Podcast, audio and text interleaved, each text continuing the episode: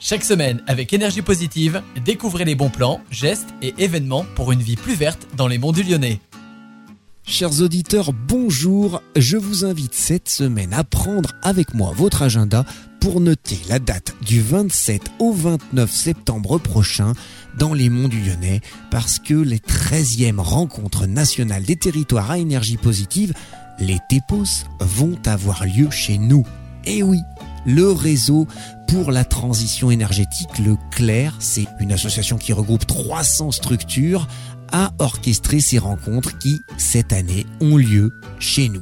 Le but, c'est d'échanger, d'avoir des ateliers, des tables rondes, des visites de sites, des moments conviviaux, des discussions animées et des échanges pour arriver à la transition énergétique. Je vous rappelle qu'un territoire à énergie positive a pour objectif d'adopter 100% d'énergie renouvelable d'ici à 2050. Maintenant que vous avez noté cela dans vos agendas, restez à l'écoute de Radio Module, car dans les prochains jours, j'aurai un invité spécial qui nous détaillera le programme et les animations de ces journées nationales des territoires à énergie positive qui ont lieu cette année chez nous. À très bientôt.